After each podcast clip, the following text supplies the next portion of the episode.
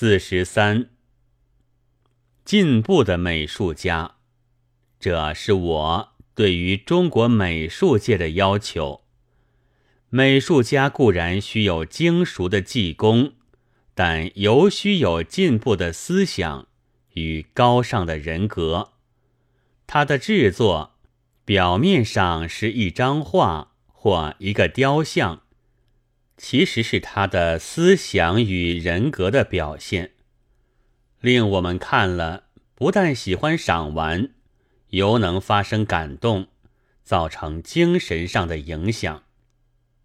我们所要求的美术家，是能引路的先觉，不是公民团的首领。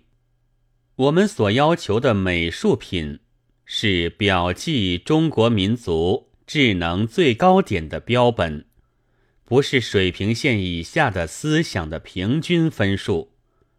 近来看见上海什么报的增刊坡刻上，有几张讽刺画，他的画法倒也模仿西洋。可是我很疑惑，何以思想如此顽固，人格如此卑劣，竟同没有教育的孩子？只会在好好的白粉墙上写几个“某某是我儿子”一样。可怜外国事物一到中国，便如落在黑色染缸里似的，无不失了颜色。美术也是其一。学了体格还未匀称的裸体画，便画猥亵画；学了明暗还未分明的静物画。只能画招牌，皮毛改新，心思仍旧，结果便是如此。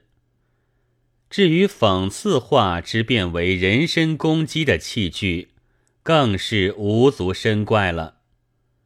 说起讽刺画，不禁想到美国画家柏拉特来了，他专画讽刺画。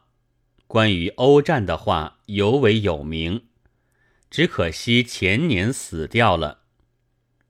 我见过他一张秋收时之月的画，上面是一个形如骷髅的月亮，照着荒田，田里一排一排的都是冰的死尸。